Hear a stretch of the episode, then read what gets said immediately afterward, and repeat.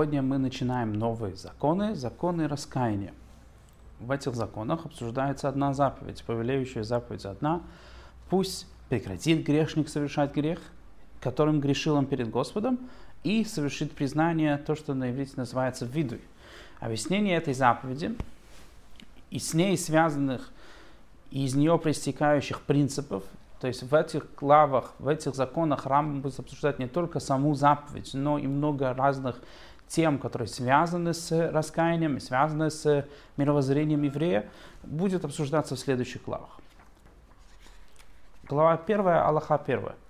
Если человек нарушил одну из заповедей Торы, повелевающую или запрещающую, то есть либо он не исполнил то, что Всевышний заповедовал, либо он нарушил один из запретов, который Всевышний запретил, преднамеренно или по заблуждению, и в том и в другом случае, то есть для раскаяния неважно, человек это сделал специально или сделал это по своей ошибке, по своему незнанию, то когда раскается, а что именно подразумевается раскаянием, Рама будет обсуждать уже в следующей главе, отвернется от греха своего, он больше не будет грешить, обязан он совершить признание перед Господом. Когда он сделает раскаяние, он должен признаться, должен рассказать условно про свой грех.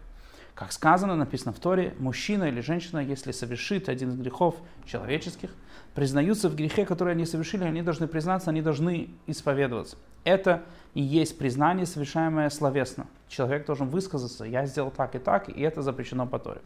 Это признание, повелевающая заповедь, вот это вот является заповедью о раскаянии. По мнению Рамбама, само заповедь раскаяния не является заповедью, а заповедь является в том, что, заключается в том, что человек, когда он раскается, он сделает признание.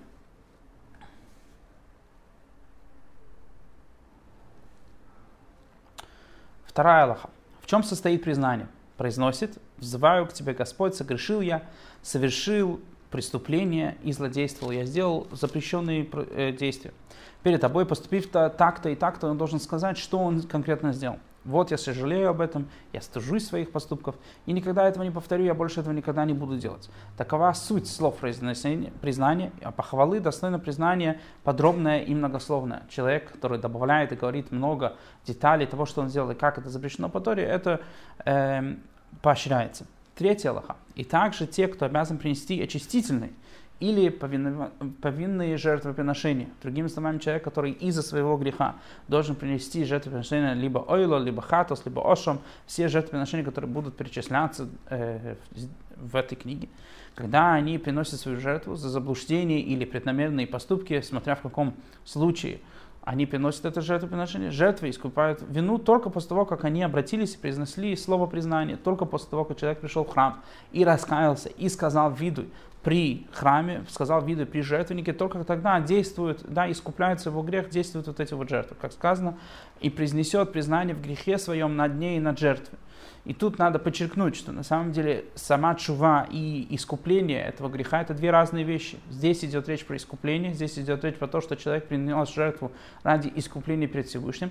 Искупление перед Всевышним действует только при случае, когда уже есть раскаяние, когда есть уже признание греха. Четвертый лоха. И так обстоит дело со всеми подлежащими смертной казни по приговору суда или же подлежащему телесному наказанию по приговору суда. Другими словами, если суд приговорил их, не дай бог, к смерти или в других случаях к молкот, в этих случаях будет действовать искупление вот этих наказаний, то есть искупление души. Искупление души перед Всевышним будет действовать только в случае, если человек раскаялся и сказал, что да, я понимаю, что человек осознает, что он сделал. Казнь и телесное наказание искупают вину только после того, как они раскаялись и произнесли слово признание только после виду.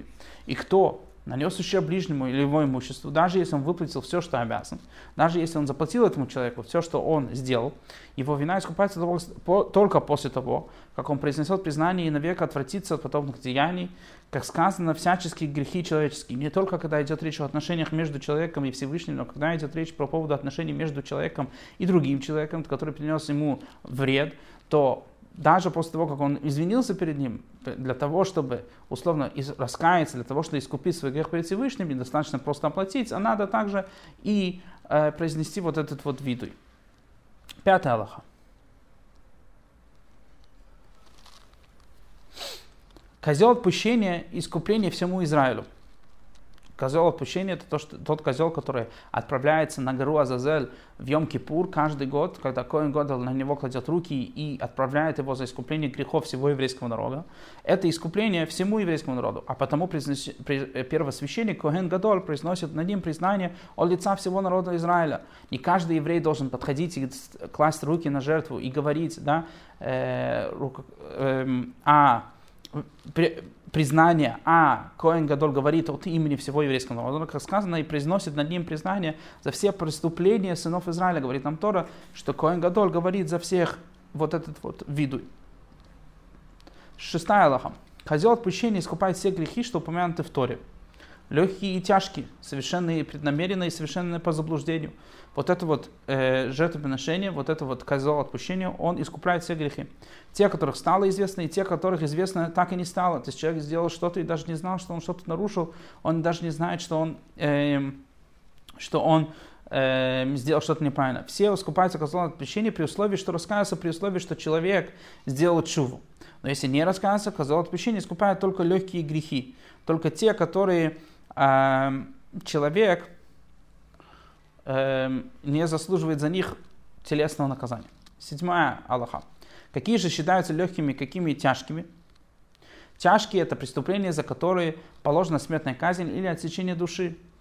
Напрасная клятва и ложная клятва – тяжкое преступление, хотя они ведут как отсечение души. Рамбам добавляет, что тяжкие грехи – это те, которые, за которые заслуживает человек либо смертную казнь, либо то, что называется отсечение души, то есть подразумевается смертная казнь от Всевышнего. Есть две, а, две наруш... два нарушения, которые являются тяжкими грехами, несмотря на то, что они не заслуживают э, отсечения души. Это и напрасная клятва, и ложная клятва. Из-за святости именно Всевышнего. Остальные же запрещающие и повлевающие заповеди, за которыми не предусмотрено отсечение души, считаются легкими, и их искупляет, даже не раскаявшись, э, козел отпущения. Восьмая лоха. В наши времена, когда нет храма и нет искупающего вину жертвенника, у нас остается только раскаяние. Так как в наше время нет жертвенника, нет козла отпущения, мы таким образом можем раскаяться и искупить свою душу только тем, что мы делаем раскаяние. Раскаяние искупает все грехи. Таким образом, мы не нуждаемся в каком-то отдельном искуплении. Нам надо правильно сделать чуву, и Всевышний искупит наш грех. Даже тот, кто всю жизнь злодействовал.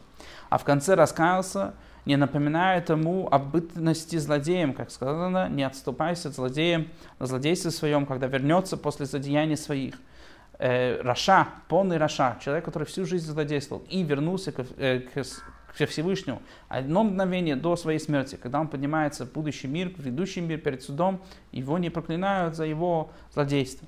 Сама сущность Йом Кипура искупает вину раскаявшимся, как сказано, ведь в этот день искупа, искупится вам. На самом деле в Гемаре приводится спор между мудрецами, является ли Йом Кипур днем искупления, даже если человек не раскаялся, но, но по закону Йом Кипур искупает грехи только если в случае человек сам раскаялся, тогда Йом-Кипур искупает грехи даже и без козла спущения в наши дни. Девятая лоха. Хотя раскаяние искупает все, а также сама сущность Йом-Кипур искупает вину, существует преступление, которое искупается сразу же, а существует преступление, искупление, за которое наступает только по пришествию времени. Есть грехи, которые полностью искупаются в течение Йом-Кипура, а есть те, которые происходят долго времени, пока человек не искупил свою вину перед Всевышним. А именно, какие это грехи? Если человек нарушил повелевающую заповедь, за который не положено отсечение души, и раскаялся, то прощает ему, не сходя с места, то, тот час. И поэтому сказано, вернитесь, шаловливые дети, вылечу я вас по возвращении. Рама будет обсуждать то, что приводится в Геморе э, Брайта, четыре уровня разных э, заповедей, на которых есть разные виды раскаяния и разные виды от э, искупления вины. Во-первых, повелевающая заповедь, если, например, не дай бог, еврей забыл надеть филин, или прочитать шма, или потрубить шофар, вот эти вот заповеди являются повелевающими заповедями. Если человек их не сделал и сделал сразу на них чуву, то стоя же на том же месте, то есть не проходя никакое время, никаких других действий, его вина искупается, как написано, вернитесь, да, вылечу я вас по возвращению сразу, когда они возвращаются, Всевышний их вылечу. Опять же, тут идет речь по поводу самого раскаяния и искупления за грех.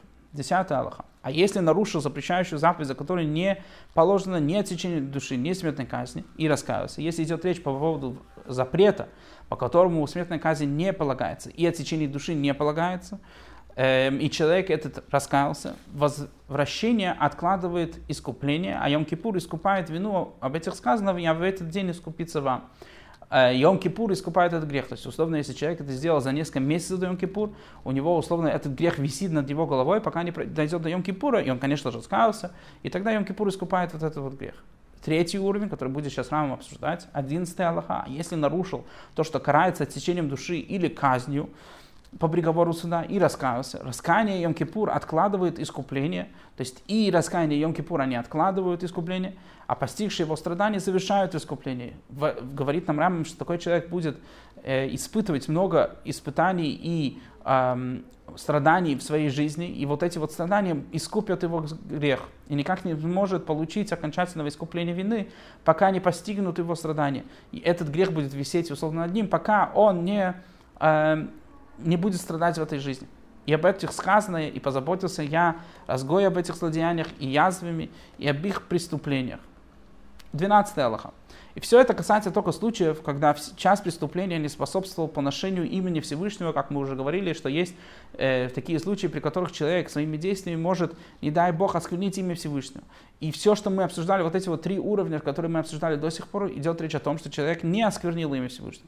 Но кто способствовал поношению имени, то есть, другими словами, своими действиями, своими нарушениями, он осквернил имя Всевышнего, даже если он раскаялся и уже миновал Йом-Кипур, и стоя он в своем раскаянии, то есть он продолжает жить в этом раскаянии, в своей вере, и постигли его страдания, и, и он условно искупил полностью, да, даже если это грех, который идет речь по поводу греха запрещающего, на который полагается рассечение, отсечение души или, не дай Бог, смерть, не будет это полным э, искуплением, пока он не умрет, потому что за поношение имени Всевышнего, за, за осквернение имени Всевышнего Э, искупление является только смерть. Только все три условия, раскаяние, Йом-Кипур и страдания откладывают искупление, а смерть искупает, как сказано, и открылся слуху моему, Господь воин, не искупится вам это злодеяние, пока не умрете.